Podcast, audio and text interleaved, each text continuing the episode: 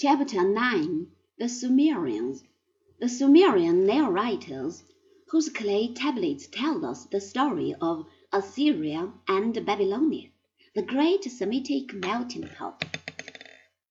The fifteenth century was an age of great discoveries. Columbus tried to find a way to the island of Cathay, and stumbled upon a new and unsuspected continent. An Austrian bishop equipped an expedition which was to travel eastward and find the home of the Grand Duke of Muscovy, a voyage which led to complete failure, for Moscow was not visited by Western men until a generation later.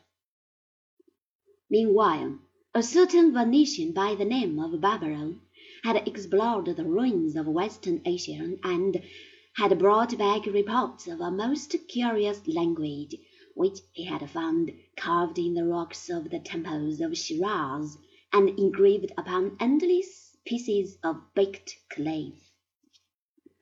But Europe was busy with many other things, and it was not until the end of the eighteenth century that the first cuneiform inscriptions so called because the letters were wedge-shaped, and wedges called cuneus in Latin, were brought back to Europe by a Danish surveyor named Niebuhr. Then it took thirty years before a patient German schoolmaster by the name of Grotefend had deciphered the first four letters, the D, the A, the R, and the SH, the name of the Persian king Darius and another twenty years had to go by until a British officer, Henry Rawlinson, who found the famous inscription of Behistun, gave us a workable key to the nail writing of Western Asia. Compared to the problem of deciphering these nail writings, the job of Champollion had been an easy one. The Egyptians used pictures, but the Sumerians the earliest inhabitants of Mesopotamia, who had hit upon the idea of scratching their words in tablets of clay, had discarded pictures entirely, and had evolved a system of V-shaped figures, which showed little connection with the pictures out of which they had developed. A few examples will show you what I mean.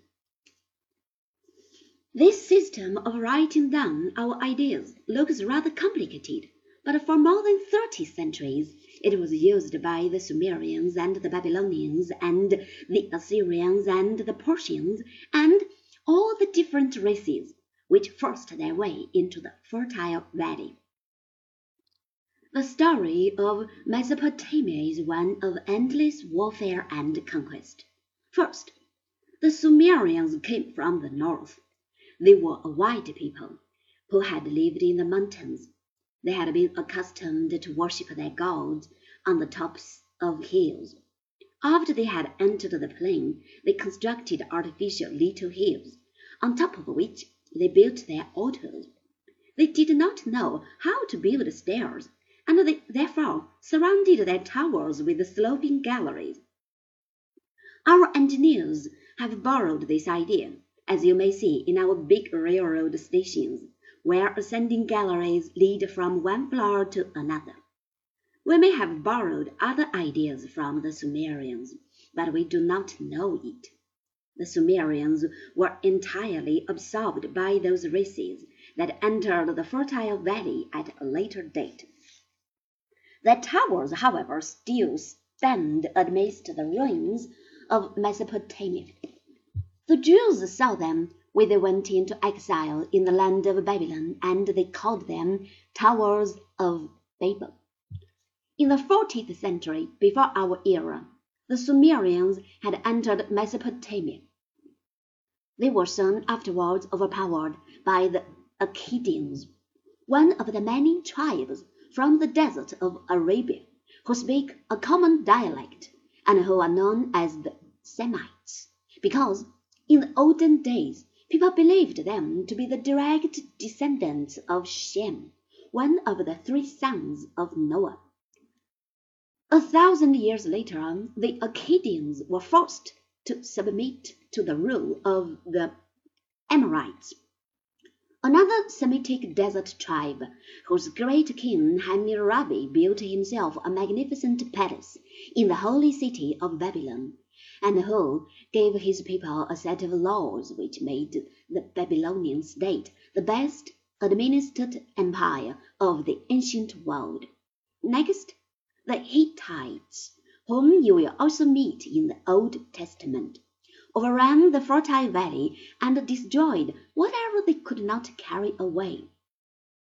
They, in turn, were vanquished by the followers of the great desert god Ashur, who called themselves Assyrians, and who made the city of Nineveh the center of a vast and terrible empire, which conquered all of western Asia and Egypt, and gathered taxes from countless subject races until the end of the seventh century, before the birth of Christ, when the Chaldeans, also a Semitic tribe, re-established Babylon and made that city the most important capital of that day. Nebuchadnezzar, the best known of their kings, encouraged the study of science, and our modern knowledge of astronomy and mathematics is all based upon certain first principles which were discovered by the Chaldeans. In the year 538 B.C., a crude tribe of Persian shepherds invaded this old land and overthrew the empire of the Chaldeans.